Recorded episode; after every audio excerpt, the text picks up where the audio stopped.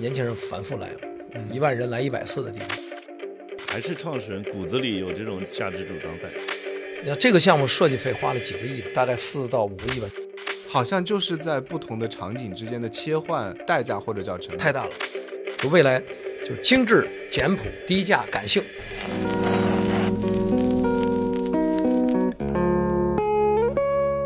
家好，我是百鸭。大家好，我是 Leo，这里是品牌消费观。然后作为节目的第一期呢，啊，这里允许我简单介绍一下，品牌消费观呢是一档定位于研究用户的啊播客节目。我们希望在这里和中国最引领未来的品牌们共同探讨用户啊消费和营销相关的话题。每期呢，我们会邀请一位有趣有料的品牌主理人，共同分享有价值的用户研究和洞察。那从这一期的标题啊，大家应该可以猜到，我们今天的话题会从中产乌托邦的阿那亚聊起。那本期的嘉宾呢，我们非常有幸的邀请到了阿那亚的创始人和阿那亚品牌的创始人啊，这个马寅先生。呃，不过他更喜欢被大家称呼为村长。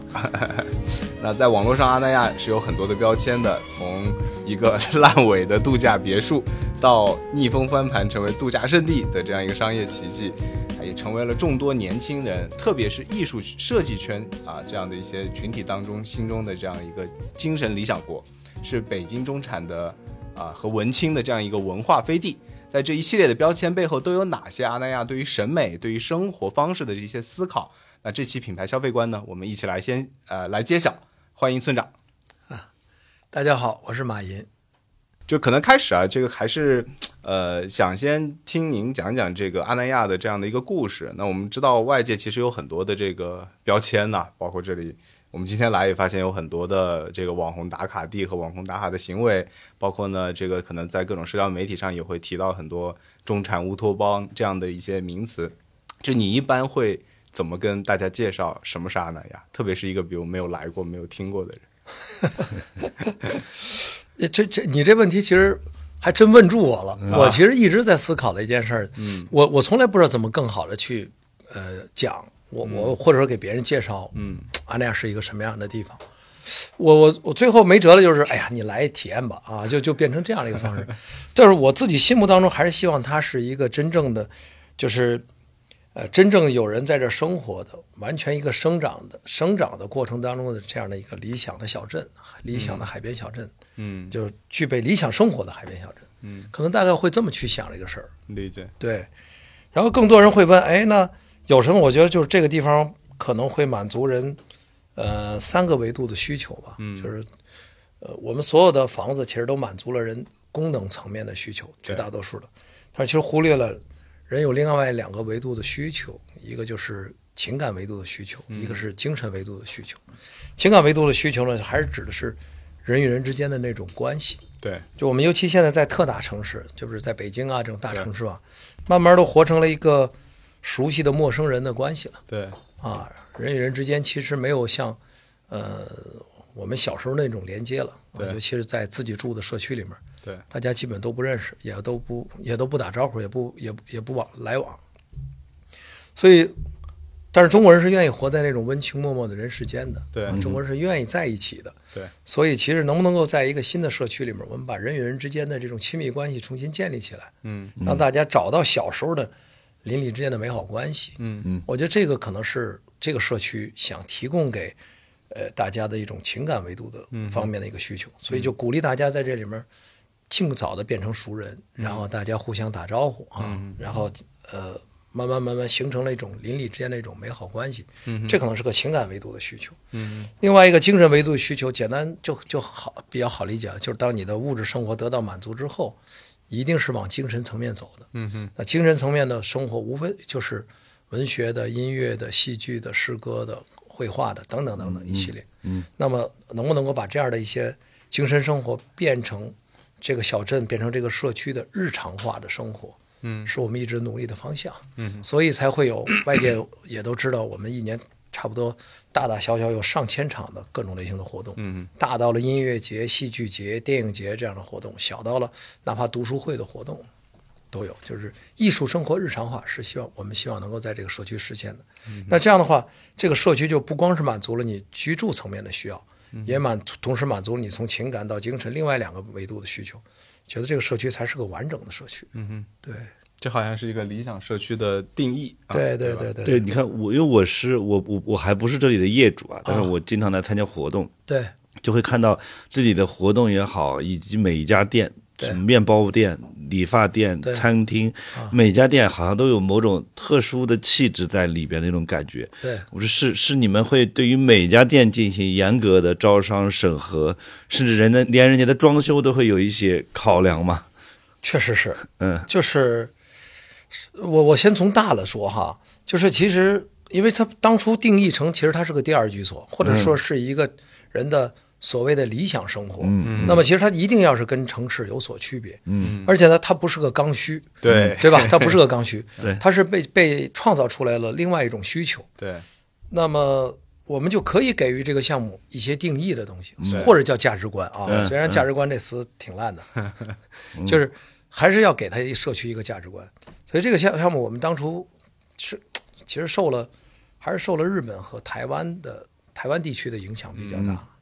去看完他们那种生活方式的东西，完全是一种返璞归真的，完全尊重自己内心真实需求的一种生活方式的东西，跟我们呃过去这些年当中物质高速物质这个或者说经济高速发展的情况之下，就是大家的那种需求是不太一样的。我们其实容易迷失自我的去追求一些东西。对呃，其实现在就完全进入到一个后物质时代了。就在一个完全后物质时代当中的时候，我们你的幸福感从哪儿来？嗯，所以感觉到就是返璞归真，有可能是一个特别好的一种，可能是一种方向。嗯啊，所以就想着说，按照这样的一个方式去打造这个社区，所以当年就给了这个社区一个价值观。嗯价值观呢，就是精神层面强调“回归”两个字，就是你要回归自然，要回归家庭，回归自我。嗯啊，完全是个回归的状态。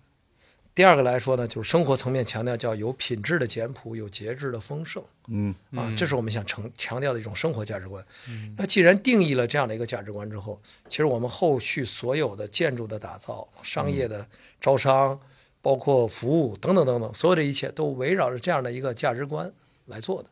嗯，就是你不能说我有品质的简朴，有节制的丰盛，我非得盖一个迪拜那样的项目，对吧？对吧？我要做一个金碧辉煌的项目，那就跟我主导的价值观不一样。这价值观也代表了你的未来的审美。是啊，所以这个社区就定义在这样一个调性上。嗯对，我们在找建筑师做建筑，在去选取一些商业时候，都是按照这个逻辑来、来推进的。嗯，所以你看到是个相对来说是个比较整体的调性。对它带来一个结果就是，喜欢你这个价值观的人，他他也会很喜欢你这个社区对啊。不认可你这价值观的人，他也可能他也不会成为你的客户。对啊，所以我我就说，以前我有一个鄂尔多斯的一个土豪朋友，就是他就是也那会儿就算有点有点影响力了，嗯，哎，那你你也不请我去阿那亚看看，嗯，他说意思就是我不行，我也买套房在那儿住，嗯，他来来了，反正进了社区转一圈，他第一眼的感觉跟我说的话就是。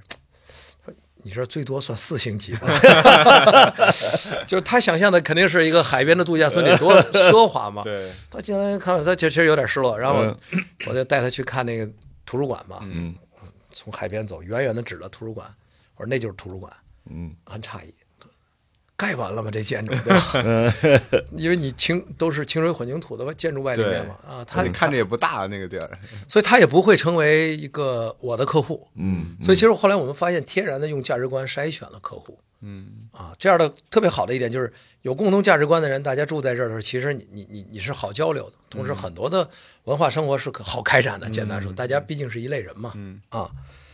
那么商业这块儿也是，我们一直在思考，就商业这块儿到底要怎么做？嗯既要有那种民生类的满足一个日常生活的，同时也要有一些我觉得跟真正的理想生活相关的、品质生活相关的。嗯那又觉得呢，连锁品牌又不太想要啊。天天我们在城市当中看到的那些连锁品牌，虽然它也它很引流，嗯但是它是不是一个度假项目或者一个我们说的这种第二居所的项目，它应该有的需要的一些业态，比如说麦当劳、星巴克，嗯。是吧？肯德基，嗯。喜茶，嗯。啊，甚至就是呃包括海底捞等等这一系列。嗯所以这些我们觉得，哎，大家都在城市上看太多了，就不要在这儿再看到了。所以我们在选的时候，就尽量选一些，呃，主理人自己亲自主理的，非连锁的，嗯。然后呢，调性、审美、价值观跟阿尼亚相对来说比较一致的，就这些变成我们优先选的一些店，然后就开始，首先就是在北京开始找这样的店，啊，慢慢找了一些适合的加入进来，之后后来慢慢扩大到了上海。嗯，成都，然后广州这些城市，然后去找这样的主理人来这边开店，慢慢慢它就形成了这样的一个效应了吧？那其实这个讲到有有一个挺好奇的问题啊，嗯就是这个无论是从建筑的审美，还是从招商啊，包括这样的品牌的选择，对，它其实是一个挺抽象的东西。那这个价值观，我们说要要简朴，刚刚对。你讲的这个要要回归回归，嗯对吧对？它怎么样外化出来？它比如说在你自己的内部的团队是怎么样能保证这样的一个相对比较抽象的概念，能够呈现成今天像这样我们觉得非常有有完整的一体性的这样的一个感觉？我觉得也是个实践的过程。其实，在这个过程当中，你每年也都在淘汰店，一些不其实不不太适合的店，慢慢慢服务不行的，或者已经生命周期已经到了一定阶段了，还是说当年的审美或者当年的调性确定一些店，慢慢慢慢，其实每年都在淘汰这些店。嗯它逐渐逐渐的还是在朝这个方向不断的在完善的一个过程。嗯，然后呢，设计这块儿又是我们嗯最看重的对，点。那这个项目设计费花了几个亿的，就是这个项目是吧？对对对，大概四到五个亿吧，就是所有的建筑设计、室内设计、景观设计、标识等等等等一系列的设计。就是如果说按照一个传统的文旅项目来算设计费，大概是我们的十分之一嗯啊，啊。就是那，就是早年坚定的认为，就是审美很重要，审美会成为刚需，啊是吧？嗯，所以其实其实那那些年呢，起来的一批品牌，大家其实都吃到所谓的审美红利，我认为对是，对吧？是。你说画眉其实也是，是，嗯。啊，画眉啊，包括其实当年就是长沙开那个小龙虾那店叫叫什么？小龙虾。就是特别大，在商场里开了一个很大啊，那个叫是吧？嗯，哎呀，深圳在他们在深圳。对对，深圳和广州他们文和友，文和友，文和友对对。对对。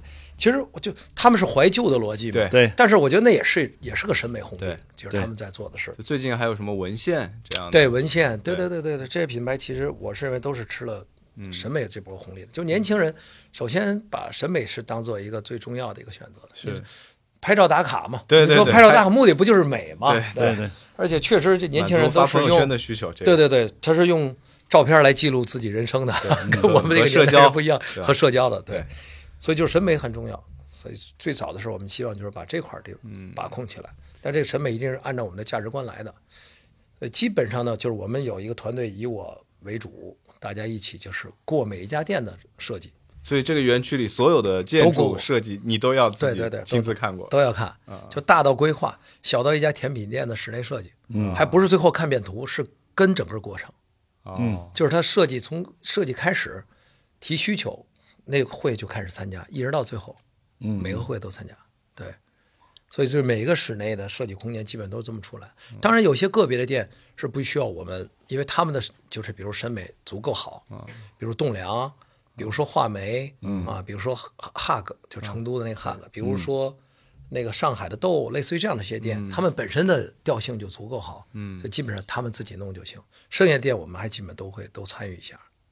所以，所以能不能换个角度讲说，就比如我理解，其实就是基于某种呃价值主张的内核，开始去挑选内容，开始去挑选商业，在里边进行更多，在过程中不断的优化，然后形成了这么一个就是这个理想王国的这么一个地方。是是是，那那么我们换个角度讲，喜欢这么个地方的人，嗯。在你的理解里，他应该是什么样的一群人呢？我首先就是简单的说，就是九零后的年轻人，嗯。啊，现在甚至我认为是九五后的年轻人，这一定是我们选择的方向，嗯，就是完全拥抱年轻人，啊，这个社区一定是这样的，因为第一，这些年轻人他们对生活，我反而觉得他们对生活的理解会比我们那一代人或者比我们更老那一代人其实有更多理解，因为他们从出生开始没挨过饿，对对吧？天生我觉得从出生开始就开始思考自我实现这件事儿，对从小就被文化艺术所熏陶，嗯，文化艺术绝对是他们的氧气和水，嗯啊，所以美美又是文化艺术的重要组成部分，嗯嗯。所以他们就天生有这样的需要，那这是未来，就我们也坚定的看到了这一点，嗯。所以其实所有的目的都是为了让这些人能够更重复来、反复来阿那亚嗯啊，阿那亚，我们一直希望年轻人不是一个呃年轻人来一次的地方，而是年轻人反复来。一万人来一百次的地方，就变成这个逻辑。嗯嗯，对，哎，其实这个就延伸到一个比较重要的问题啊，就是对于这个项目而言，谁是用户？因为我们也知道，就是特别是比如说作为我啊，一开始我从来没有来过的人啊，就是在我的印象当中，就是你属于被传播的比这个末端的人这个这个角色用户的时候，你会觉得它好像像一个景点。呃，像一个景区对对吧对但是你稍微做一点功课的时候，你会发现大家普遍表达的一句话，就在社交媒体上面是说：“哎，我想去呢第一次之后的想法是想成为业主。”啊这是基本上绝大部分景区不会有的，因为景区其实很少会去多次。是那这个地方就明显存在业主和游客两个群体。嗯，那对于你来讲，你觉得这个项目到底谁是你的核心客户呢？你是在给谁做这个产品的？呃，其实这个讲起来有点复杂。嗯最早的时候呢，其实我们肯定是买房的业主，是我们最重要的一批客户。嗯，而且因为只有靠他们，有他们进来，才能真正把社区，我觉得搭建起来，对才是个真实的社区。对，啊，那么，那么通过买房，我们有了一定的现金流，才能够把未来这些所谓理想生活搭建出来，对吧？对，是，对，对，它是个这样的过程。但是后来我们就发现，单纯性的靠社区这种自助型，嗯是很难做出更丰富的这种内容来的。嗯这个社区一定要不断的持续性的打造内容。对，那么就得需要有更多的，就这些内容持续打造的时候，你就会发现需要有更多的访客来进来体验，对，然后带来持续性的消费，才能够让我们把内容持续做起来。嗯。啊。那么业主呢，他的房子呢，因为他毕竟是个第二居所的，他不是个常住的房子，嗯，那在他自住之外，实际上他可以有更大多的时间，可以把房子拿出来做民宿，嗯来所谓是跟更多的人来分享，嗯同时他又有一定的收益，嗯那这部分收益呢，其实也是他很重要的买了这房子很重要的一个一个一个一个一个点了吧，啊，一个原因了，嗯啊，所以，所以我们后来就是其实，呃，所谓的买房的客户跟所谓的用户之间哈，嗯。它有点是两拨人的逻辑，对 对，两拨人的逻辑，对对，所以用户就是面向的就是年轻人，嗯。有更多人年轻人愿意来，就就有点儿有充值回回报的高级 VIP 和一群内容消费者。对对对对，这我开玩笑说，我跟内部团队开玩笑，我说阿亮，我们到现在卖的可不是房子，卖的相当于是个理财产品。对，因为很多客户来买房，他就是除了喜欢之外，他还是会回归到一个比较理性的角度。而这房子除了住之外，我发现还可以对外出租，我有稳定收益。同时，这房子呢，我不想要的时候，我随时能卖得掉，因为阿亮的房子流动性很强。嗯。嗯啊，叫专业，我们地产圈就叫流动性强，就是房子拿出来随时能卖。嗯，对，中国的文旅项目最大的一个问题点是，房子卖了就，对就是您房子买了就卖不掉了，对就搁自己手里了，砸自己手里了啊。所以很多文旅项目你会看呢，除了干了个第一期、二期、三期都干不下去了，因为第一期圈了一批人，砸扔在这儿了，他后面就不可能再有客户了，是它没有可持续性。那比如光这一个项目，我们这一个北戴河的项目就卖了一万套房子了。嗯啊所以它还在持续性的每年保持一个稳定的，它就是因为有这样的。那么你回归过来说，为什么你的房子能有流动性？为什么你房子能有出租回报率？呃那肯定是跟你的运营相关。跟游那客，跟你运营相，那运营相关呢，一定是你的运营做得好的时候，同时有更多的游客来。嗯，这些游客其实给业主已经给阿那亚带来了持续性的这个这个收入。哎，所以这样的一批游客或者叫内容消费者，对，他你你们有算过就是平均每年来的次数吗？或者说一个人在过去三年啊或者过过去几年，就是平均他们来的频率嘛？每我觉得差不多，这个平均频率算下来，一年得三四次吧，嗯。一年得三四次。啊。嗯。然后我我觉得有一批会是一个月来一次。嗯，啊，有一批人，所以确实是没有任何一个景区会有这么高的频率。对，是他就他不会重复来，对，他就当他在北京待着无聊了，或者是觉得工作压力大了，他就有有一种逃离感。嗯逃离感，他会觉得愿意来这儿，这儿有哎慢下来，哎，我不去想那些烦心的事儿，我在这儿慢慢的享受两天，属于我自己的生活方式。就这样的人特别多。是我我的确发现我身边的朋友有没来过的和去过很多次的，对对对对对。对然后，然后要不然就是因为你有各种类型的活动，变成了他来的因要素。哎，音乐节了啊，又又戏剧节了，是吧？然后什么魔法节了？你说我们上个周末又搞个魔法节，然后又来两两三万人。嗯所以就是它就是不断的，大家也是因为你的内容持续性的来，来了的话呢，其实就可以撑起这么大的一些配套来，这些运营来，那配套撑起来，其实你的业主的房子，就是他回来自住的时候，他才能享受这么齐全的配套。嗯，如果说只是业主自住，我不可能去做这么多的配套，你给谁做呀？对对吧？对，啊，没有人消，你只单靠业主的消费是撑不起这么多的配套的。这一直都是度假地产的一个最头疼的问题。对对对对，就是没有把运营解决好。对，嗯运营当中其实就分两块儿，一块儿是服务，一块儿就是内容，嗯就是你如何持续性的能够做好做好内容。嗯服那另外一块儿就是你把服务保障这块儿做好嗯。啊。哎，其实讲到这个，就是说，对于这个，那我们其实看我我自己听起来，就是看到这个用户的群体已经越来越多的比重偏向于就是我们过来的游客，把它更当做一个景区的这样的一个一个业务了，因为它和这个啊、社区的这样的核心价值越来越紧密的相关。但是呃，这样的啊、内容的提供，或者叫做这样的啊、这也是在离北京最近的海嘛，这样的一些自然风光的这个提供，其实的确会很有挑战，让大家频繁的来去消费，对对吧？因为就算是我在这个北京或上海，我看一场音乐这个音乐剧。啊，看一场戏剧，看一个电影，其实它也是有一定的频率的，对对两三周是的一去一次，对吧？所以它一定会导致，比如说，哎，像这个平时的时候，就非非工作日的时候，可能就会比较火爆；工作日的时候就会就会冷淡一些。对特别节假日的时候，肯定人就会很多。对，所以所有的景区都有这个波峰波我谷们也有这样的问题。对我们也这样，对，你怎么看但这个问题？就是对于没有更好的办法，嗯来解决这这个这个问题。但但是呢，就是对于我们现在来说，就是旺季的时候，肯定是通过市场，通过市场的价价格格调节，嗯对，来来相对来说解决。另外一个就是还是控流量，嗯就是这个社区里面到了旺季的时候，就基本上不能够，就除非你是住在里边的，嗯我们才能接待，否则我们的接待力达不到。对对，就用这样的方式。然后淡季的时候价格便宜，然后呢，呃就会有也有更多人因为性价比会考虑来。比如现在这个季节就是，现在季节安澜酒店就五百块钱嗯啊，那你要是说旺季的时候，它得两千五百块钱，对，这差距就比较大嘛。理解。对，通过价格来平衡，因为那个时候旺季也是业主来的最多的时候。对对对对对，理解。好的内容可以让这个淡旺季的这个差稍微变小一点嘛？对的，对。其实我们已经有针对性的把一些内容往平季和淡季上面放了。嗯，就旺季不敢再搞活动了，已经人太多了，你再搞一活动，就是其实你这个组织都组织不起来。对啊对，对，旺季会做一些常态化的小活动，比如呃剧场演话剧啊，然后儿童剧啊啊这些都没问题。像大型，你还想旺季搞一个音乐节，那那就很恐怖。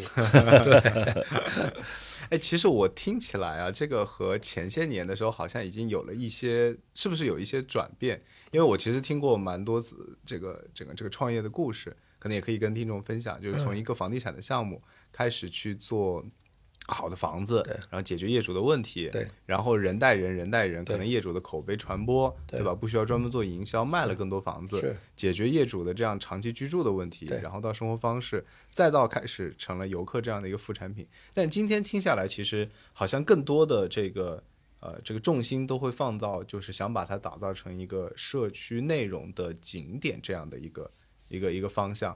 我不知道是不是会有这样的变化，以这个变化的过程当中会不会带来一些什么样的冲突？对，我觉得这个嗯没没没变，嗯 没变，因为其实更多的是说，你想打造一个理想社区，面对现实的时候，你如何让它永续下去？嗯你不能够让它是说我在初期阶段啊，为了卖房子，我去打造一个这样的社区，我卖完房子了，对吧？就所有店都关了，对吧？运营不下去了，对这也是所有的。其实现在的很多地产，你看。过去的很多地产项目都是那样了，嗯啊，卖房之前先开一会所，会所里面一应俱全是吧？游泳馆、雪茄吧、红酒吧是吧？书吧什么都有，啊，房子卖完，会所都关了，对吧？就是其实我们一直在考虑，就是你打造一个社区，你要考面对现实，如何让它永续下去？如果让它能够永续，能够让这些书店继续开着，能够让这些图书馆，呃，就能让这些美术馆继续办着新的展览，对吧？然后能够有持续性的文化艺术内容。其实更多的是靠我，一定是要靠有些游客访客的到来带来的。刚才我说的持续性的持续性的这种收入，才能让我这个社区的美好永续下去。嗯，这是最根本的。归根到底，其实我们还是希望能够对这个社区里面的业主，就是实际上是个负责的概念，就是你变成一个用户思维的逻辑了。嗯，而且大家也就由一个海边的一个情感共同体哈，嗯其实也变成一个叫怎么叫叫叫利益共同体嗯啊。我我们在这儿也投了大量的这个自持的资产，嗯。酒店了，嗯。你看到所有的酒店、所有的商业、图书馆、美术馆、剧场啊、电影院等等等等，所有这一切，嗯，全是我们自持的资产。嗯，我其实相当于是一大股东，对，每一个持有房子的人是一小股东，对吧？大家怎么共同商量，把自己的资产在这个地方持续的运营起来，让它有价值，让它保值增值，同时给我们提供了，给我们也自己也提供了美好生活。嗯。其实这件事儿是我们要考虑的重点。所以为什么所有的东西都回归到你要做运营，就在这儿了。你要通过运营才能让它维系起来，否则两个美术馆、十几个画廊，你放在这儿只靠业主，那根本不现实啊，对对吧？你还得需要更多的访客到来是，啊，能够增加流量、增加收入我我觉得某种程度上，这个其实就跟创业者一开始做品牌，啊。或者像我们这种做产品的创业者，或者别的做实体品牌、实体产品的创业者一样，就是说，就是如果你不是这里的大股东，或者你没有自持那么多东西，可能你也没有那么强的动力，就是把把内容做得足够好，然后不断不断的，因为这个过程中是有产品升级的过程。就最早我就是个房产，对，然后慢慢的我就变成了一个很大的内容社区。对对对对我觉得从今天看来的阿拉亚和最早期阿拉亚，其实是一个很大的产品的飞跃式的升级。这里头肯定有说，因为我是大股东，所以我人性我自己也没法违背的原因，也肯定有你们这个运营团队的初心，或者是对于这个部分的追求的原因。嗯就我我就某种程度上，我觉得一个品牌主理人或者一个创业者，可能就得这俩东西在互相的牵制、平衡，不断的在过程中绝对是个动态平衡的过程。对这会儿可能重运营了，对这边又重资重地产了，对对对总得要找到一个平衡点。对所有的事儿其实都是慢慢慢慢这么长出来，一个发展过程发展过程。对对就是你你要问我五年以前想的是跟现当我都没有想到当下会是这样。嗯，其实它都是一点一点的这么长出来的。嗯啊。所以那就那十年以前刚开始干，更不是这些想法。嗯。那当年的文旅地产标配就是一个五星级酒店配一高尔夫球场，对 对对 对，剩下就盖房子，对，根本就不知道怎么怎么干的。嗯所以最后弄得所有球场都不赚钱，对吧？所有酒店服务都越来越差，房子对卖完没人管。对，没人管了，对。变成负资产了嘛。对。虽然那酒店和那球场是我投的，对，但是他每年要贴钱啊，嗯。那我不如关了都就就得了。是，最好的就是这个问题嘛，就是嗯。它运营不下去，运营不下去的原因就是，还是因为你没有考虑好你怎么长期收益的问题。只要运营不赔钱，长期能够不赔钱，长期能运营还能挣服务的钱，嗯，我觉得这本来就是一个好的方向。今天我们现在这个园区里面的生意是不是已经从业务结构上来讲，整个服务或者说是就服务已经开始挣钱了，已经挣钱了？对对对对啊对就不用再补贴最主要的生意这个构成了，因为房子已经相当于卖完了嘛。对对对对对。其实这个挣钱的逻辑就是商家们都能挣着钱，嗯，我对我来说我是背后那房东，你可以这么理解，对吧？对对我的资产的回报率就比较好，对可以这样想，对，理解。啊。那这件事情有没有可能把它做更多的复制呢？因为这已经变成一个景区的生意了，而且看上去房东像是这个地方的小股东了，对对对对吧？那我是不是可以发起更多的项目，然后这个像做一个一个的景区一样？就是我我们也的确做了，好像我觉得第一这事儿吧，对这事儿也可遇不可求。啊第二个来说呢，我我我们还是一直我说的有点像个手工活儿，嗯，就是你天天在这儿盯着，就服务业这件事儿，就得你天天盯着，一点点的，一点点的干。今儿这儿变一变，明儿那儿变一变，今儿今儿引个店，就是你你是在干这件事儿，就这个东西很难规规模化。就是哎，同样这套体系直接搬到别处去，可能不太不太不见得。而且文旅这个事儿吧，挺有意思的，就是我后来发现，就是我我觉得我们这套东西只有在北京人这个北京这城市当中嗯实验成功了。嗯上海能不能行？嗯广州行不行？深圳行不行？成都行不行？我我自己现在一一点信心都没有嗯啊！就是北京这城市，它太特殊了。嗯，第一，这城市就不用说了，全中国最大的一个城市，全是新北京人。对大家呢来了这儿，就是，然后这个城市呢，工作压力极大，对。然后呢没有生活，对。呃，根本跟杭州那都没法比，对吧？没有生活。对。北京我就总说过个马路恨不得得开车过去，对吧？它的城市规划带来了一个结果，都是这样的。是然后呢，中产阶级在这个地方的工作压力极大，是。中产阶级在北京是苦逼的代名词，嗯。啊，就挣个三万五万的，一点幸福感，就幸幸福指数极低，对，他都不如说了去那些三四线城市挣个万八千块钱的幸福指数高呢。啊。然后在这儿，我刚才说了，虽然拿着个新的身份证，虽然甚至在北京有房，但是你在这个城市你感觉感找不到归属感，嗯。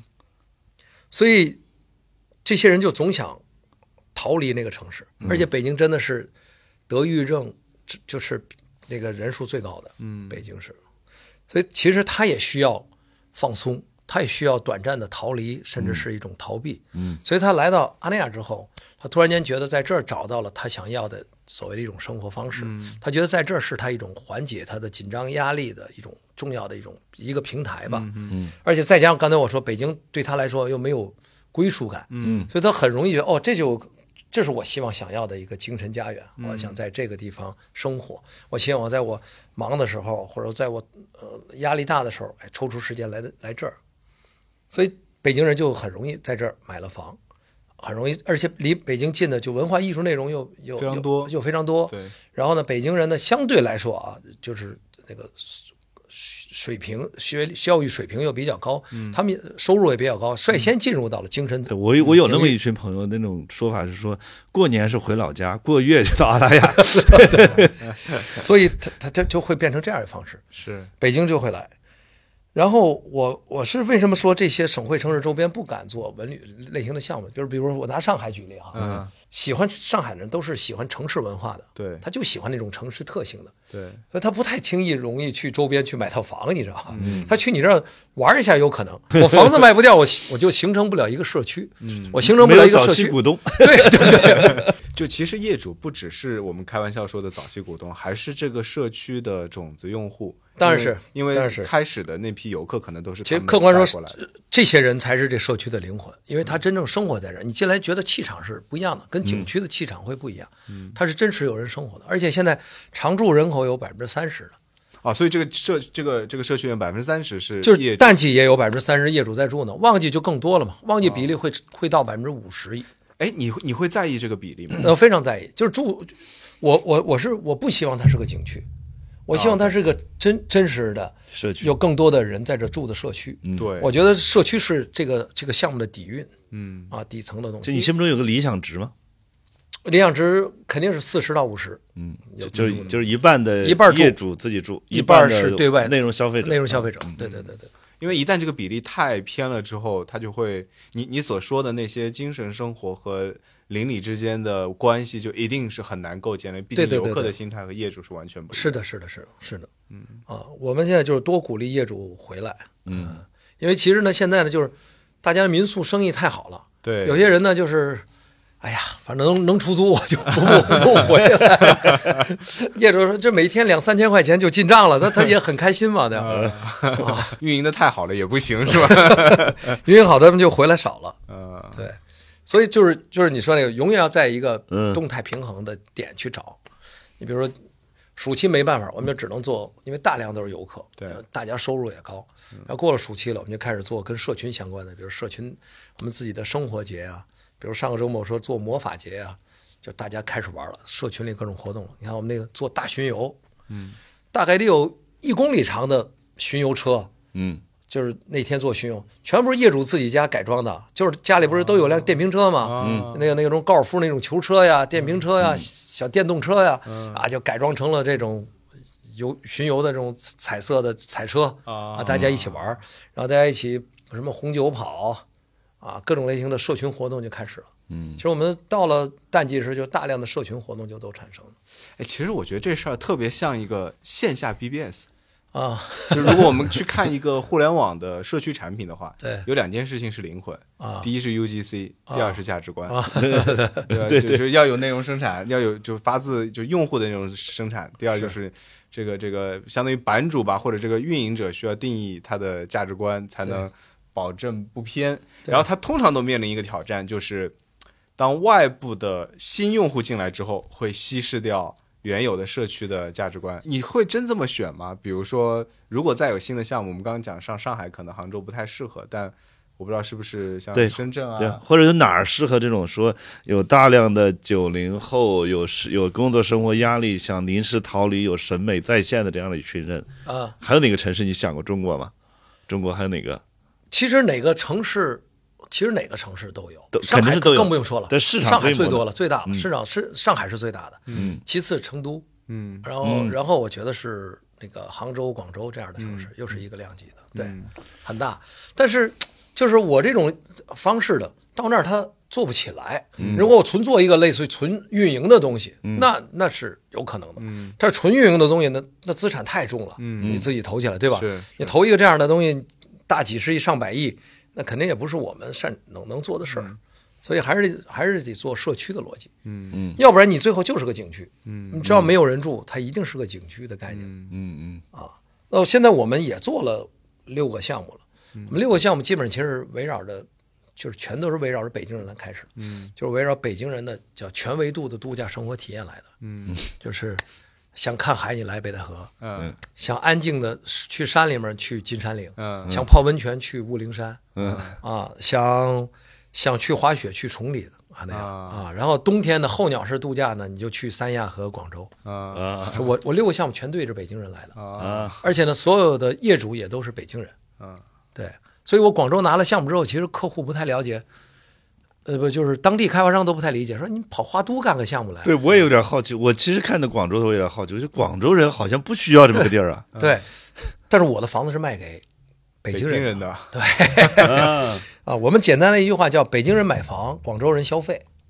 啊啊。其实广州是这么个定义，啊因为第一呢，它离机场很近，然后呢有山有水，自然景观极好，山水，呃，那那它这有个水库嘛，然后呢又背靠大湾区，对吧？这个广州、深圳这个天气是好这一带，这都都都是什么？然后呢，北方呢就是天然的冬天到南方候鸟式生活，这是刚需。对为什么三亚海口全是北方人？对啊，就是这样，就是那是刚需对嗯啊。那么三亚和海口、海南呢，其实它因为变成国际自贸岛之后，门槛被大大抬高了。比如说你房价炒起来就得四五万一平米的房子，嗯嗯实际上对于北方的中产阶级来说，他已经买不起这样的房子了，嗯所以他就需要。其实广州是个退而求其次的选择。啊广州其实冬天的时候，尤其春节期间非常舒服，二十度左右那种气候。北方人他不需要说非得到三亚，保证三十度，我得能下海游泳，他也没有这样的要求，就是很舒服，像春天一样啊，二十度左右，这是已经是北方人的需要了。所以广州完全可以变成北方人冬季的刚需，这种生活的需要，所以所以广州的阿拉亚也会像像想说像这个一样。就是有百分之六十以上的内容消费者是广东当地人，对然后百分之剩下的是是业主，业主是北京人。对对对，至少我们认为前两三千套房子都是北方人，北京、以北京人为主的北方人，对。什么天津啊、嗯。内蒙啊、山西啊、河北啊，这都是我们的目标客户。其实啊。他们都是北方人。这个区域呢，对阿那亚比较了解，因为我们就坐落在这这些区域里，对，他们知道你是怎么回事，所以你又在南方做了一个这样的盘，他肯定是愿意买的。哎，冬天他去那儿住，对对，然后夏天的时候呢，或者是平时的时候呢，那个房子它对外出租呢，我们帮他运营呢，会吸引大湾区的所有人来这个地方，因为所有深圳过去俩小时，广州过去一个小时，嗯广州市中心过去一个小时，嗯。剩下比如说东东莞啊、中山、番禺啊这些地儿都都很近，嗯。所以它就会变成一个嗯大湾区的日常化度假的，就是这个这个一个目的地了嗯啊，所以他们会去消费。那大湾区的年轻人会往那儿聚集嘛？嗯对，然后包括这些带孩子的家庭，啊，周末去那儿度个假嘛。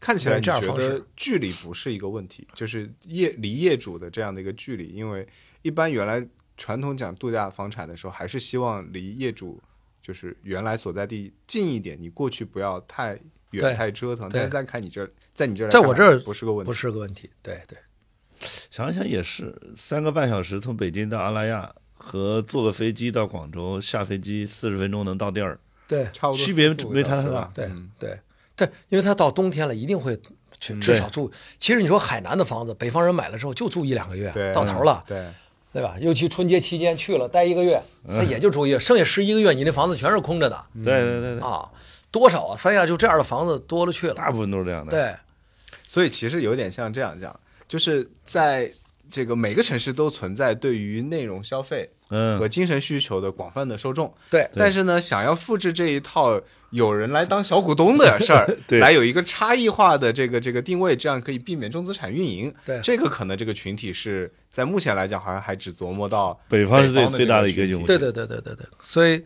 所以对于北京人来说，他就是有这这方面的需要嘛，嗯所以我其实我的项目都是围绕北京人来做的，就没再做其他项目。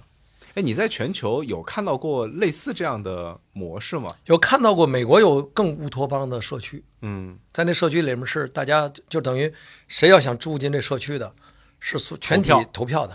啊，那里面会更乌托邦，对，就他更提供了，然后收费极高，嗯，然后他会给提供各种类型的这种。你觉得那是你想要的，或者那是我觉得有？意思，不就是至少我觉得在做之前，总是还是对理想生活有一个期盼吧。嗯，啊，总希望能够打造一个真正的理想的生活。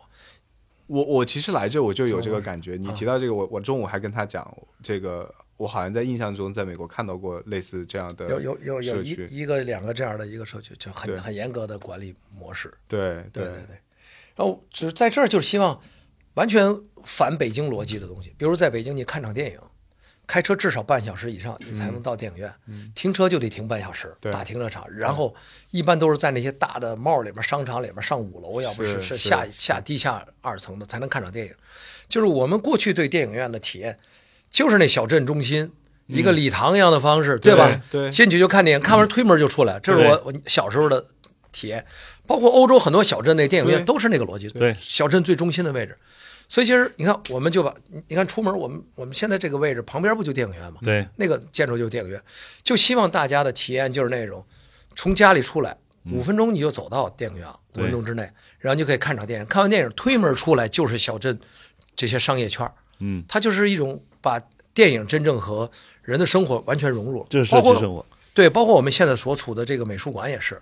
你看这美术馆，你看对面那就是住宅啊，那就是住宅小区阳台啊，对不对？就是我们希望就是把艺术生活跟你的日常生活完全融为一体嗯，啊，完全融为一体。就是你从阳台上可以看，那其实从美术馆看到外面的那这那阳台上站个人，其实你也感觉他也像个作品，你知道吗？也是一个风景，是他会就生活和艺术是一对你，我们在城市当中，美术馆是美术馆，剧场都是要很远，到那儿之后要、要很麻烦才能到达的地方。然后我们那个剧场也是，剧场也是跟住宅的关系只有八米的距离，嗯，就就就是希望你下楼就能看看。对，那是一个我觉得城市里是个功能需求，这里更多的是一个作品。日常生活对变成你的日常生活，所有的艺术生活都是你的日常生活。嗯，其实我们当时做剧场受启发是有一次，张永和也是个建筑师，他给我讲，他跟谭盾两个人在曼哈顿，他说看一场音乐音乐音乐会，谭盾带他哈。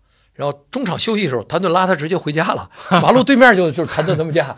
回家俩人上完厕所喝杯咖啡，下楼直接就再看下半场的演出，对吧？就是你说这种，它就是艺术跟生活的这种完美融合。那我们你想，无论在上海还是在北京，你看场演出，天桥剧场看场演出，还是国家大剧院看场演出，那开车在北京你去这俩地儿，随随便不得一个小时，找停车场出不来还得走，然后还得进那些场馆，就是。我们把很多艺术的东西有点、有点、有点高高在上的，就是哦跟生活给隔离开了。其实，我我忽然有一点 get 到讲这个生活感。我刚刚说觉得北京是个生活特别缺乏生活感的这个嗯到底是什么意思了？对，好像就是在不同的场景之间的切换的代价或者叫成本太大了。你看，其实北京去仁义肯定是很棒的体验，但是就是呃，我说仁义的演出是很好的体验，可是去仁义是个很糟糕很的过程停车就巨难，对吧啊，停车路上堵车，对吧？？但我们讲上海为什么稍微生活感强一点，就是因为它的文化艺术和它的社区、它的它的这些老房子对，是相对融为一体的，相为融为一体的。就有一点你说的这个跟城市的发展的过程是有很大关系。有很大关系你去看东京也是这样子，嗯，就是当一个城市快速的集中化之后，对。它就逐渐逐渐的形成了市中心是消费这些功能的地方，对对对对人的居住就会变得离开市中心，对对对对，然后慢慢慢慢的就会变成。东京也是完全这样，因为我们的大城市，除上海之外的大城市的这个建造建建造进程跟东京是极其相似的对，而且又稍微比东京那个发展的晚一点，这是非常非常相似。而且我们把文化这东西太过于把它当形式上、对形式上的东西过殿堂的过过重了。对，哎，对对对对，我我觉得这个很有意思，是因为其实它影响了那个区域、那个城市的消费者和用户啊，对于品牌、对于自己向往的东西的偏好。对我其实看到我们呃别的一些呃这样，我见过一些别的品牌主理人做酒馆做什么别的，对他也会表达说，在北京、在上海、在成都、在广州的做法会不一样其实就是因为多少你今天的消费品都在满足着消费者的一些精神需求，而他这个精神需求在这个城市里面，它其实是获得了不同的满足程度的。对对，包括你看下楼就有书店，你看这一个社区里，我们大大小小有五个书店嗯，啊，下楼就可以就享受对，些这都是和我们理想当中的生活很像，但现实生活是很不一样的。很不一样。现在是现实生活已经没有书店这些东西了。对对对，然后你也想不起来。其实你说北京也有很多书店，你也想不起来去。对然后你就我要专门去一趟吗？对吧？对啊。而在这儿吃饭的话，你跟朋友约着在在这，因为这里有一百家餐厅，啊，那你跟朋友约吃饭，六点吃饭，五点五十五出门你就来得及，嗯，对吧？五分钟你就溜达到餐厅了，因为它就这么大。啊，你你你要在北京，那得先约好定哪儿去嘛。你真的约好吃饭的话，至少一个小时，嗯，那车程这是在北京最最短的距离。嗯好像我们谈到的，这就是在满足所谓用户的真正的需求。这种理想生活背后的内容是什么？核心的价值是什么？是是是，今天很多的空间运营其实都是这样，那些酒馆、书店，就是过去两到三年做的还两年吧，啊最近两年做的还不错的酒馆、对书店，对全都是这种空间运营，这基本上都是这种概念。对对对对对，就是人们在这，就是当一个城市化在发展过程中快速的追求城市经济发展效率，对。然后于是城市中间就积累了是办公的，对。然后是大型功能需求的，什么体育馆啦，对。刚才我说的这些这些这个剧剧场啊，都在城市中心，人就不得不居居住在城市周边。对。然后呢，当他要满足这种生活需求的时候，他就已经往城市中心走，对因为城市周边去办这种剧场，它经济账算不过来，是，他还是得放在城市中心。对于是城市中心的这些生活必须的这种这种文化类的东西，就变成了功能，它根本就不是文化属性了。嗯，于是那个味道就变了。是然后于是就开始出现了城市里还有一些做的不错的这个酒馆、嗯这个书店，对哎，就大家开始说，我不需要去城市中心，我在我的生活周边也有这样的书店，也有这样的酒馆。对我觉得这个这个其实是蛮大的一个空间。嗯是是是。其实我本来想一个蛮关键的问题啊，但是现在可能也有一些答案在嗯展现出来，就是说这个疫情的这三年对于就是你们。呃，因为我相信肯定有一段时间不能来，对吧？以及这三年对于用户的心理其实是还是蛮大的影响的，包括外部的一些环境。嗯就我不知道你的感受里面，因为我们也开始在做外地的项目，虽然都是类似的客群，有没有什么变化？就是他们对于所谓的理想生活和世界的这样的向往，包括可能他们自己的那个呃现实生活也有蛮大的落差，这样的一些状状况会不会带来一些变化？我觉得最大的变化就是他更呃呃，比如以以前他认为这是他想要的一个理想生活，对，他甚至认为说，哎，等我等我退休了，等我不忙的时候，啊，我再去享受这样的生活嗯哼啊。其实很多业主买了房子，哼，国住，住的机会很少，嗯他就有这样的想法。但其实我觉得疫情带给他们最大的改变，就是在于就是，第一，开始真正的让倒逼着自己慢下来之后，重新思考生活本真的意义这件事儿嗯啊，到底生活是什么？生活的本质是什么？嗯我觉得这件事儿是我能够感，就是特别能够感受到的。另外一个就是疫情之后，我觉得大家可能更注重、更更会看重回归自然这件事儿嗯啊，人和自然之间的关系到底是什么？嗯哼，啊，所以我觉得这些还是总体来说，对于整个的大的受众体来说，我觉得疫情之后有很多类似于这样的一些反思的东西，更更愿意出来体验，呃，呃体验更多不不不一样的生活方式的东西，嗯更加热爱生活。更加热爱生活，对对对，热爱生命更加亲近真正的生活，嗯对对对，这好像是一个比较有利于我们这样在倡导这个方向的东西。是的，是的，是的我不知道会有挑战吗？比如说，如果把买一个这样的度假房产当做一个生活中的很大的点缀，或者是把它姑且叫做为奢侈品吧，对。那这样子的冲动会变少吗？其实，如果很多我们是希望将来真的就自由职业者越来越多之后，其实这个地方真的是可以成为第一居所的。啊 OK，对对对对，你可以长期生，因为配套越来越完善，嗯，而现在越来越多的人在这儿长期生活了。这这也是我特感兴趣的一个话题，就是说，就是按照规律来看，说如果有这么一个地方，嗯然后在这里可以有特别好的生活感，那同样的这样的地方，它也有特别好的创作氛围对和创作的环境。对，所以阿拉亚现在有大量的，我不知道有没有大量的艺术工作者就在这里住，是的就在这儿干，就在这儿住，对，长期住在。长期住在这儿，长期住在这儿，就是他觉得一切生活都都很便利了，嗯偶尔进趟城就够了，嗯所以他就可以需要长长期住在这儿，而且在这样的一个自然环境当中，所谓优因为优美的环境当中，嗯更有利于他的更有利于他的创作嗯，啊。这个这个很明显，现在现在已经开始。对，其实包括其实你看现在巴厘岛，对已经不完全是对度假的，就是纯度假了，对是很多创业者，还有那个数字游民嘛，数字游民对吧？对对对就是那些硅谷的很多那都在那儿开始工作了，对对他就需要在一个好好美的自然环境当中，不是让自己彻底躺平放松的，他是愿意在那样的一个环境当中去去创作的，嗯去工作的，嗯啊，其实这边也是，就是更多人愿意来这个地方。我说大量的自由职业者和艺术从业人员，他愿意在这个地方创作。从这个角度来讲，是不是有一定的可能性说，嗯、就是在大城市的周边，我虽然可能提供不了那么大的落差，就是和你原本的生活相比，但我就是在大城市的周边，是不是有可能找到相对地块比较大的这样的空间啊，去打造这样的社区，就卖房子给当地人，然后呢，他让他们就在那儿体验这样的生活，只不过是说这里又塑造了一些。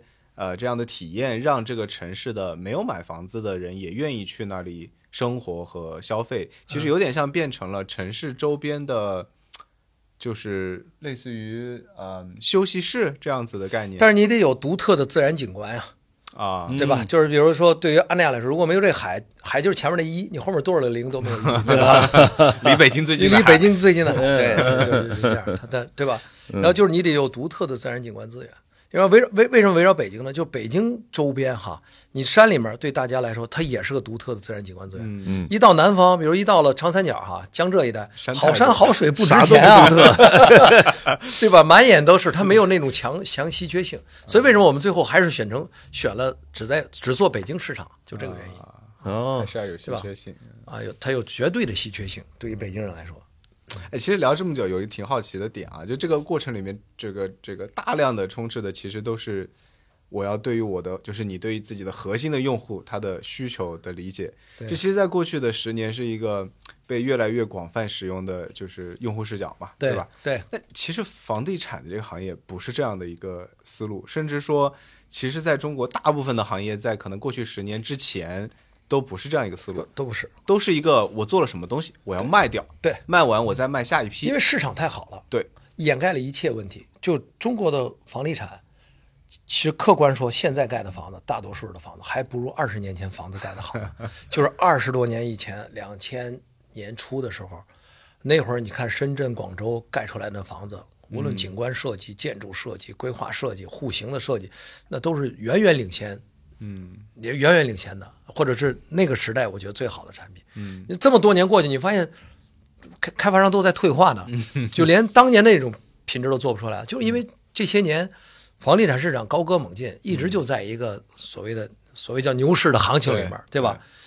一直是供不应求的，所以他他根本就不研究客户，就根本不需要研究用户需求，根本不需要客户视角。对他来说，那那会儿的时候，我就在想，在那个房地产公司里面做什么定位、客户定位、产品定位、市场定位，那就是摸领导心气儿，你知道吗？编编一套东西，欧欧式的、中式的，还是要是什么户型的，他给领导，领导哎，跟我想的一样，这这这这这报告报告就过了，最后盖出来那房子。多烂都能交得出去，多烂都能卖得掉，是因为市场好。因为涨价了，房价一直在涨，到最后你房子盖得多烂，客户来了，你退吗？房子已经翻倍了，你肯定就不退房了嘛。嗯，就感觉这就是一个做设计出身的产品经理误入了地产圈儿，从地产圈又出来了。我我其实挺好奇怎么出来的，我我转变过觉得程，我是我我很正常，就我是比较幸运的，就两件事儿，第一就是我提前十年面对了当下所有开发商的困境，嗯啊，我我有十年的时间去研究转型这件事儿。嗯把阿那亚彻底转型到运营，转型成服务行业，是因为我十年前遇到困境跟当下开发商一样，掉到了一坑里，就是拿了这么一块地，房子也卖不掉，房价也不涨，银行也不给贷款，嗯就那种情况之下，其实你就面对了所就是这个困境，嗯，所以就逼着你自己转型。好在当时的大环境啊都还好，行业还不错，会给了你这么长的时间，让你慢慢慢慢去做转型的事儿。如果搁到今天，你让我现去做转型，我也来不及。嗯，一定就是是那个时候还是有钱，相信你可以转的，对，那会儿你还能有时间吧？对至少给你时间让你慢慢转市。场也给时间了。我我觉得这是这是我我我我比较幸运，做安利亚比较幸运，就是当年看似是掉了个坑里，嗯但是现在回头看呢，你你其实你也你就觉得还挺幸运的，是你提前转型了。第二件事就是当年我算创业干了这项目吧，嗯本来短平快想卖地倒地赚钱的嘛，对。不是没卖掉吗？我就这一个项目，你理解吧？如果当年我 我先跟开发商有十个、啊，五十个，对吧？更多的项目，这项目一定不干了，可能边上搁在那儿了，我就可着那个容易的干嘛，对，嗯。对吧？干完了我再拿新项目嘛，再干嘛，嗯。我就不干这项目了。我当年没没有，就这一条，就这一个项目，就等于你只有这一条路，倒逼着自己只能这一条路往下干，嗯。你跟他死磕，其实是这么个逻辑走到现在的，嗯，都是被逼出来的创业。对是是是实际上是这么个逻辑。那今天的开发商可不是啊，今天的开发商说没有钱相信他，他也没有那么多时间。然后今天的开发商是有好多项目，但是每个项目都在坑里。我我我觉得还有一个很重要的，我觉得这里面还是跟审美、个人的审美，当然当然有非常强相关的，嗯因为可以看得到他的统一的风格。因为我觉得审美这件事情是挺难、挺难被体系化和去复制的，而且刚好又撞上说过去十年越来越强的审美需求，或者开始提到的审美红利。对对对对对对对。第一个，我觉得它还跟艺术分不开嘛。美，嗯我觉得它就是艺术的很重要的一个组成部分。嗯。然后我我觉得，如果说倒这件事儿的话，也就是当年的时候，就是我我我学文科的，年轻时候算个文艺青年，就是戏剧啊这些东西、音乐都喜欢，所以那会儿就有一点任性了，因为死马当活马医了，这项目反正已经要死了。那会儿确实，行业内的人认为我干这事儿就就肯定百分之九十九的概率就是就这项目就就歇这儿了，所以那会儿就索性就比较任性了，就是是不是可以把自己热爱的一些生活变成这个社区里的生活方式，就还是跟创始人跟骨子里大家分享价值主张。对对对，就是那会儿会有这这些考虑，就理想生活跟大家分享。嗯哎，我喜欢书店，我喜欢图书馆，我先弄一个，嗯 我先盖一个，你知道吧？书店我先引一个，是吧？然后哎，这些一点一点的文化艺术内容就一点一点自己喜欢开始往里加，往里加，往里加，就它有个时间过程。嗯然后这个过程当中呢，团队都是年轻人，这年轻人基本上因为我有这个文科偏好，所以招的人基本上都是呃学文科的或者艺术的人比较多。这些人进来之后，年轻人又不断的给你很多的好的一些启发点子，然后一点一点的再这么做。嗯包括这两个美术馆，这两个美术馆当年定义都不是美术馆，我们的沙丘美术馆原来是个叫美术馆主题的早餐厅。哦，我早上去了，特别棒。，对，呃，这个美这个呢，其实当时定义的是做一个服装买手店，嗯设计师品牌的买手店，是因为我看完了当年吕燕在三里屯有一家服装服装店，嗯设计特好。我说这设计谁做？说如恩做的，上海那个如恩做的。我就找了卢恩，我说你给我也做一个服装买手店，就这建筑，知道吧？然后就，但是呢，就是在那个过程当中的时候呢，我去了一趟那个濑户内海，就日本嗯直岛丰岛嘛。说当当年就说这是号称世界七大文青必去的圣地，所以我说我去看看吧。哇，多远啊！你想飞到东京，东京要坐新干线，嗯坐完新干线要坐城际火车，坐完城际火车到岸边上再坐半小时的渡轮，嗯才能登岛。原来就是一个渔村，然后就被一堆艺术家还有建筑师，大家去了之后把那儿给改造了嘛。比如安藤做了两个美术馆，安藤忠雄做了个地中美术馆，做了一个叫是于德耀是，叫于什么这美术馆。然后呢，各种类型的艺术家在那儿都做了一些艺术作品啊，嗯等等等等，一些建筑师也去了，所以就把那个地方改造成了这么一个度假地了。所以我我那一趟去完之后回来再跟团队讨论，就是觉得美术馆一定是一个度假的嗯重要的或者生活方式重要组成部分。美术馆我们得有，我们得干。所以当时说干脆算算账，说一年大概得说办展办四到六个展，可能得花一千万到一千五百万。嗯说没事儿，我说那个先拿营销费顶两年看看，先试一试行不行。然后就其实就把这两个就跟建筑师说，我们改了，准备改成美术馆了。嗯原来那个你去的那个沙丘美术馆，是一个我们想象的，当初想象是看着日出吃早餐的劲儿，嗯，然后再加下午茶，嗯对，其实放在别的景区，那就是个餐厅，非常典型的，非常典，对对对。然后后来就说改美术馆，所以就这么就今天开始之前，我也在这个楼上楼下走了一下哦今天的展。对就是确实明显的感受到，说建这个地儿的时候，一定不是冲着搞个展美术馆去的。对对对因为这个这个现在你这个空间区隔要做美术馆展览还是挺难的。是是，但是它还有一个效果出来什么呢？就是建筑做的，它它不像个美术馆，嗯嗯。反而变成了大家觉得体验是一种新体验那点不一种方式了，嗯哎嗯，还挺有意思，哎，很甚甚至很多人，哎，你这个你这个通道就一个坡道一直一直上这个这个很像那个纽约不是有有有有有一个美术馆是那个赖特做的那个叫叫什么美术馆，就是说哎是不是按那个做的？其实就是说，包括这个建筑本身带来的这种大家喜欢，因为确实喜欢艺术这帮人同样都喜欢建筑，一些年轻人，他有些人也是为了看建筑来的。嗯，呃进来又觉得不一样的体验的一个看展的空间或者展览空间，反而变成了一个来阿那亚的独特体验。嗯嗯，你要是规规矩矩的，就是我从最初让设计师做一美术馆，有可能还不如现在出彩儿，你知道吗？还有这种可能性。嗯，看起来拿营销费用来顶是你口头禅，是吧？经常干这事儿，对对对 对，早期全是拿营销费去孵化了很多的文化艺术内 这容。真有那么多营销营销费用吗？就当年的时候，就就反正你账上这么体现也得这么做啊，假设有啊，假设有也得干呐。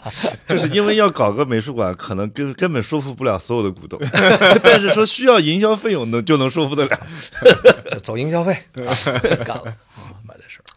就其实可能聊到尾声啊，有一个这个最后可能要去面对的问问题啊，就是呃，未来一定有越来越多的人进来，然后我们现在也可能在这个网上看到了有一些非议，比如说觉得东西贵东西贵啊这个服务甚至阶级对立，对吧？啊，对，然后觉得这个地方就是这个比较富富裕的人的对生活很很对对对对很美好，对吧？？对，这其实就任何一个品牌，当它出圈面对更广泛的群体的时候，都会碰到这样子是的，挑战。是的。但是你你怎么看这个东西？因为尤其我们在做更大规模的时候，一定会碰到这样的一个对，我觉得这都是我们发展当中遇到的问题。简单说，就是你发展太快了，一定会遇到这些问题。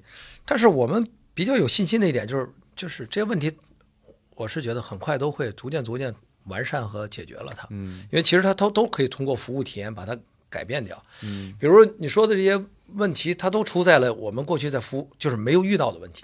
嗯比如说有一些人，这个呃，他想进来，但是他又不愿意住在里面，因为我们原则上面对的客户就是民宿、酒店和业主，嗯。民宿、酒店的客人加上业主，这是我们接待的，因为我们只有这样的接待能力。对。但是大量的人你火了，他就开始来了。对。啊，甚至从沙滩上走进来了，对还是通过黄牛带进来啊，对。啊，各种方式。那进来之后呢，他肯定是电瓶车电瓶车坐不上，对。食堂食堂不让吃饭，对。啊，很多餐厅也买杯水也让消费，不行也不行，他就开始会在公共网络上来投诉这些事儿。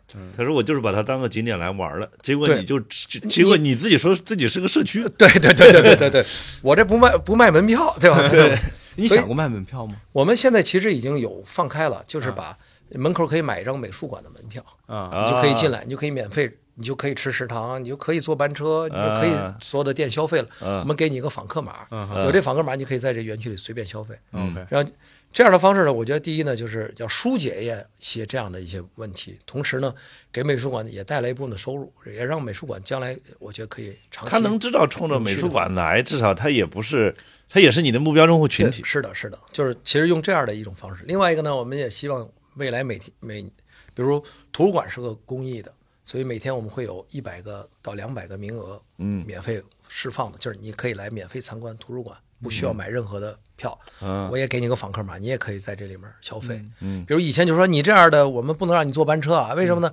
班车全是免费的，这里全是给业主提供的，或者给酒店客人提供的。你进来一大堆这些人，对。你也没消费，客观说，然后你还得要享受公共资源，对。那确实我们达不到这样的标准。对，但是现在看，就是你要适度的放名额出来。嗯，另外一个，我觉得未来十年还得要做坚定的要做温暖人心的品牌。对阿那亚来说，其实这些就是我们认为的一些可能，呃呃阶所谓阶级对立带来的一些矛盾点，可能我们要慢慢慢慢去去去去接受它，或者去去嗯慢慢把这事儿去感化。去去去解决这样的问题对啊。虽然我不能让你随便来哈，随便，但是我可以定名额，哎，你可以申请，我们可以每每天都有一定的名额释放出来，嗯去解决这样的事儿。因为其实我我我我为什么说起温暖人心的品牌这件事儿呢？是我前俩月去趟香港，我在香港的时候啊，有一天就是就是各种地产爆雷了，金融金融机构也爆雷了，嗯，然后其实那那会儿呃对那会儿的你自己心情也没那么好，哎呀，就真的要这样下去的话，你也很难肯定。孤掌难鸣啊，对吧？你现在可能好，明年是不是还能好，对吧？嗯，你肯定也是对这些东西容易悲观的，嗯，心情也不好。然后赶上下雨，我就就走在那个，我就湾仔吃完饭回中环，溜达着走，走到太古广场那一带的时候，那就那些商场不都开着都是那奢侈品店嘛，哈开着。然后那个那个我那个低落就就会想很悲观的事儿，哎，假如你有一天破产了怎么办？哈，嗯嗯就是你变成一个没有没有这些财富了，那你怎么办？我当时就看到那些奢侈品品牌的时候，我就觉得首先带给我是冰冷的感觉，嗯就是你突然间觉得，哎呀，假如有一天我要是没钱了，你卖这品牌跟你没有任何关系，你知道吗？你你进门就会受到冷眼，你就会觉得哇，这品牌跟我没关系。就是我往前走的时候，看见了哪个品牌，看见无印良品那品牌了。嗯那个灯光的效果都跟那个灯光是不那个灯光我我当时就觉得好舒服哈，啊我就进去了。我进去的时候，就是看到了无印良品那些产品的时候，第一审美都很好，品质都很好，另外价格都是你能接受的。哇，对，我有一种一下子被治愈到的感觉。嗯我突然间就觉得，哎呦，就是当我真的就是一文不名的时候，我觉得我还就是无印良品不会抛弃我，就是说那二十块钱的袜子，那两百块钱的衬衣，就是包括那，我觉得我我仍然会消费得起，然后我觉得它仍然是有品质的。啊，它仍仍然是带给我我觉得美好的，嗯。哎，我我我其实就有一点点理解了，像无印良品、优衣库、鸟屋等等等等一批日本的品牌是在八十年代以后，就是就日本经济衰退了之后，对。其实它是快速成长起来的。对，其实它就是就是它带给你的那种温暖感，带给你的那种性价比高，嗯。我觉得这些一定是未来十年的趋势。嗯。因为未来十年，我我个人认为就是不开心的事儿远可能会远远多于开心的事儿，对吧？对 有可能是这样的哈。所以在这种情况之下的话，你可能你的品牌是不是有呃治愈的功能，嗯能不能有包温暖人心的功能？嗯我觉得这件事儿很重要。其实那那那个事儿给我了一个巨大的启发，我就发现哇，当我啊挣到钱的时候，我觉得那些那些奢侈品牌都是都是敞开怀抱拥抱我的。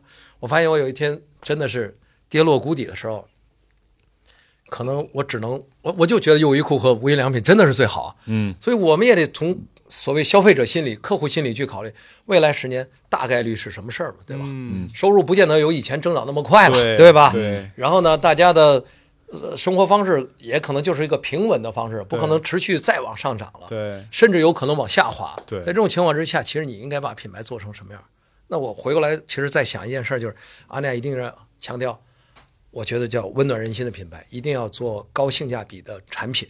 嗯其实回来之后，我们就开始调我们的很多的这个这里面的一些呃产品的东西。嗯啊，我说的调就是，比如说，呃，同样的档次的店，我们还得是跟北京，呃，就是你的店，成都来了，你跟成都保持一致；嗯北京来，你至少跟这儿保持一致，你不能到这儿了涨价，对吧？嗯第二，不要卖那个太贵的东西，比如我们意大利餐厅买战斧牛排啊，嗯一千五百八也正常啊，这价，对。我说我说我说在这儿能不能我们以后你就别卖一一年你也卖不了多少份儿，其实是。来这么多年轻人谁也不吃你对，但是他是认为我意大利餐厅我战斧牛排是我好像是我一调性嘛，吧？对吧？对我卖这个东西，我说你想一想，更多的年轻人来了，他其实拿到你的菜单第一眼，而且他们都把最贵的房价不是最贵的菜都放头头几放片，对对对对，我说，咱得站在客户角度想，你不要让他有压力，不要让他紧张，让他拿过你的菜单看一眼，说这么舒服的设计感很好的，对吧？环境里面，呃牛排都一二百块钱，对吧？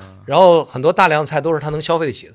我我我是觉得应该得走这个路线，所以其实我们这里面一些餐厅，比如高端的价格的菜啊什么的，我开始都让他们往下调。嗯，比如我们把淡季的酒店的价格尽量降到最低，比如现在刚才我说了五百块钱，嗯，你就可以住安澜酒店了。嗯，那要你比旺季的时候两千五，那就便宜太多了。嗯，其实就是说尽量，那旺季我没有办法，我我们唯一贵的其实到了旺季就是民宿和酒店的价格，它一房难求。你在什么时候它是市场，它是合理的市场机合理市场机，但是你的餐厅的价格，你的一些卖的产品，你可能就要让它可能更接近于大众，更接近于年轻人愿意接受的价格。对，比如说 OK Center，比如 Buy Market 这样的品牌，就是一二百块钱一件的衣服，嗯，就是给年轻人打造这种又时尚又不失尊严的，我觉得价格又便宜的好品牌。嗯。啊，就是就这些是我们开始在研究的事儿，就未来就是精致、简朴、低价、感性。这是我现在定义的，继续我们要走精致化路线，嗯，但是我是那种质朴的、返璞归真的，低价就不用说，高性价比的东西你要提供。那么感性，其实我觉得就是温暖人心的、感有治愈感的感性。我觉得这四个关键词是未来十年阿那亚要努力的方向。所以就是，比如现在今年，尤其今年网上各种类型的反正不和谐的这些声音，甚至对阿那亚一些投诉，我们都看到了。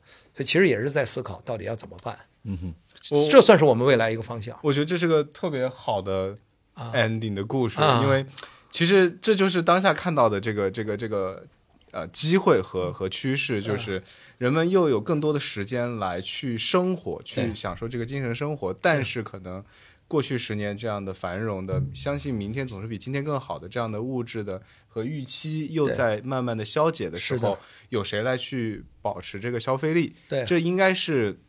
当下在网上可能会产生这样的一些矛盾的背后的原因，是而就是你讲到的这些选择，其实就是所谓我们讲像社区嘛，社区最重要的是价值观，对，这是最重要的那个价值观输出的部分。对，其实讲到这个，我联想到一个我自己的故事，就当下你讲的时候想起来的。嗯，我十几年前去过一次尼泊尔徒步啊，然后在尼泊尔的山区里面，它是一个经典的徒步路线，大概就欧美七应该六七十年都在那徒步了。我印象最深的是一件什么事呢？就是在这个徒步路线上面呢，它也有民宿，因为它是好几天的，它的民宿很改造的非常简单。对。然后因为你知道山区里就没什么吃喝的嘛，大家都背包旅行，就带的都是罐头啊、面包这些东西、方便面什么的。然后他那呢会卖饮料，就是在民宿里会卖卖饮料。你知道走一天下来，就是最想喝的是什么呢？啊，是一杯可乐哦，可口可乐。然后像这在那样的山区，就是海拔两三千米，就周围没有人烟的。他要卖贵一点，不是很正常的事情。对对对对对，那个地方能保证在那个山区里面简简简单单的这些民宿，而且不像统一运营啊，其实就是农户家改造的。卖的所有的可口可乐和方便面和罐头都是一个价啊。就我当时每一天走到那的时候，最大的幸福感就是用同样的价格，因为你觉得不会很夸张，对，去喝喝一喝一瓶可乐，对。我立刻就想到了这个故事，它像是你对于那个地方的，就是保留了十几年的一个长久的记忆，让我觉得我一定愿意再去，而且是它其实没有品牌了，但是你对它有了这样的感情。是是是，你比如说就这水，园区里面在哪儿卖都不允许超过两块钱，嗯啊，哪怕是餐厅里，我也要求你两块钱，对吧？就是就是，其实我我们是要把很多第一贵的东西不卖，第二。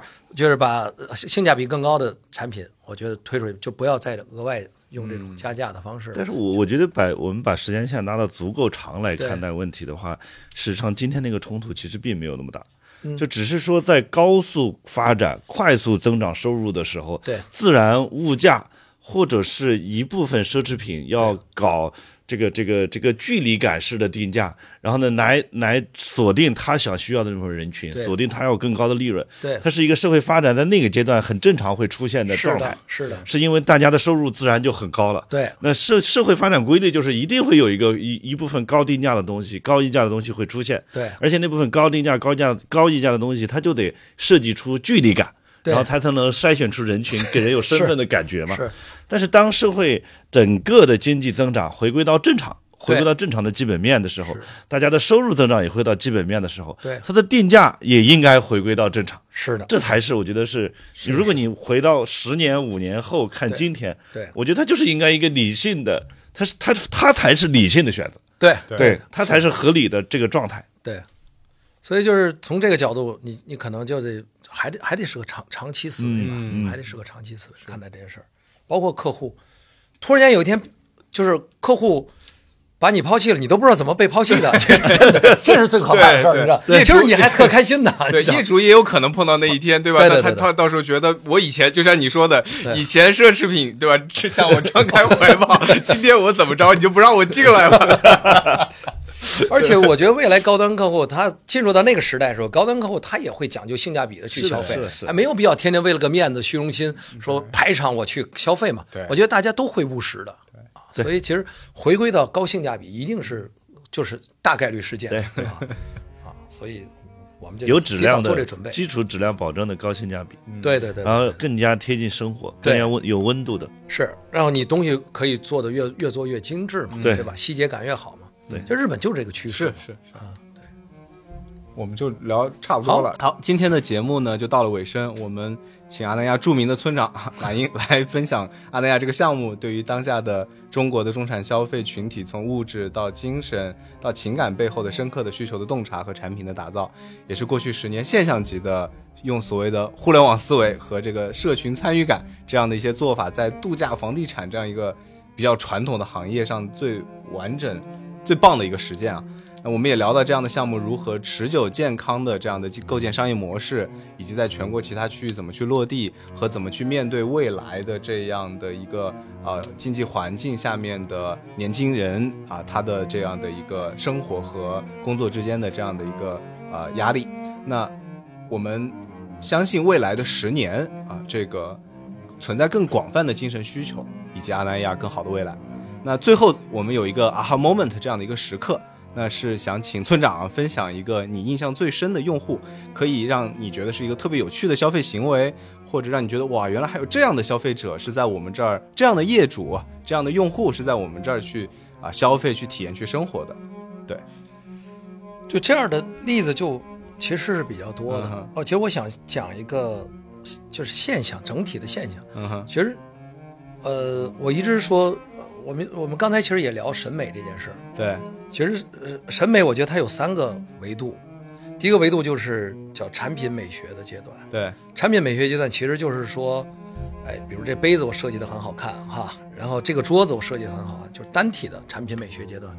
我觉得到第二阶段叫叫叫叫生活美学阶段。生活美学是个场景，嗯就是我们在一个这样的场景，嗯这个房子里的装修和这桌子搭在一起，呢形成了一个生活美学，它是个美学场景。对，生活美学阶段。其实我觉得第三阶段是我觉得最好，就是生命美学阶段。生命美学阶段是什么呀？就是有点天人合一的意思。嗯其实我觉得这也算是个比较高审美到了一定阶段最一个比较高的阶段的一种状态。嗯我觉得住在阿那亚社区里的居民最大的变化，其实是我觉得每个人的生命状态都发生了巨大的改变，在这些年当中，因为所有的这种审美无处不在，美学无处不在，艺术无处不在，那么这种品质生活无处不在，不断的其实慢慢慢慢的对他们会有一个巨大的影响。有没有哪一个这种影响就是你会发现每个人，甚至气质都变了，哎，呃，着装也变了，形象也变了，就是他们他们会跟着这个环境一起在改变，一起在成长。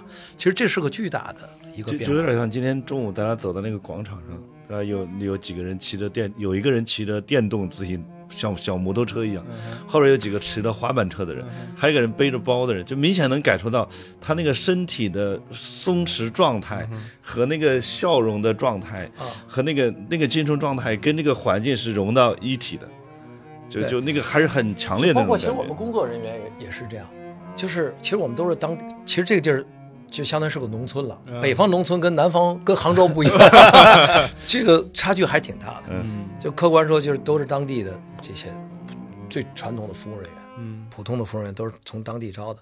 其实一开始，其实没过两三年之后，很多人都会问我说：“哎，你们的员工都从哪儿招的？”我我说就是当地。他说：“哎，好像感觉跟当地的不一样。已经完全不一样的状态。说你感觉像是从北京招的，或者从别的城市，不是。其实他就是因为在这儿，他的工作、他的生活，慢慢对他其实就是个这个环境对他就是一个影响。人是环境的孩子，对，嗯。所以其实我觉得最最好的一个阶段就是生命美学阶段，就是我我们至少从我自己内心看到这些改变的时候，是很开心的，嗯。是因为你营造了一个美的环境，营造了一个所谓的理想的社区，是吧？带给了这些人我觉得很很多这种不知不觉的改变。啊包括其实我一直说这也是阿那亚是一所审美的学校因为对于孩子来说从小应该在一个有审美有好的审美的空间当中成长的话其实对他的审美帮助也是巨大的。对我们讲人很难改变自己但人可以改变自己生活的环境对对对环境最终会改变你。是的是的是的啊好的谢谢村长今天的这个到访谢谢谢谢谢谢谢好今天就这样拜拜。好，再见。